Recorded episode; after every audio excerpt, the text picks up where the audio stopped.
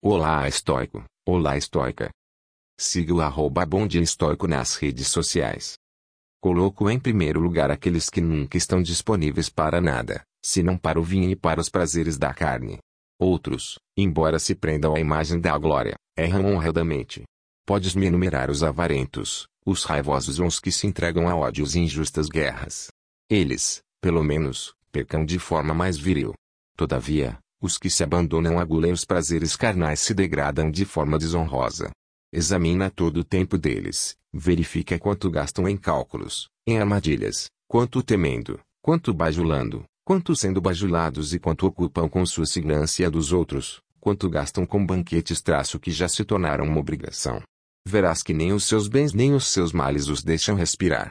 Por fim, é consenso que um homem ocupado não pode fazer nada bem, não pode se dedicar à eloquência nem aos estudos liberais, já que o seu espírito, distraído com coisas diferentes, não se aprofunda em nada, ao contrário, tudo que lhe é imposto rejeita. Nada está mais longe do homem ocupado do que viver, nenhuma coisa é mais difícil de aprender. Para todas as outras artes, há muitos mestres em diferentes lugares, dentre os quais encontram-se até mesmo crianças com habilidades para ensiná-las. Sêneca Siga o arroba Bonde Estoico nas redes sociais.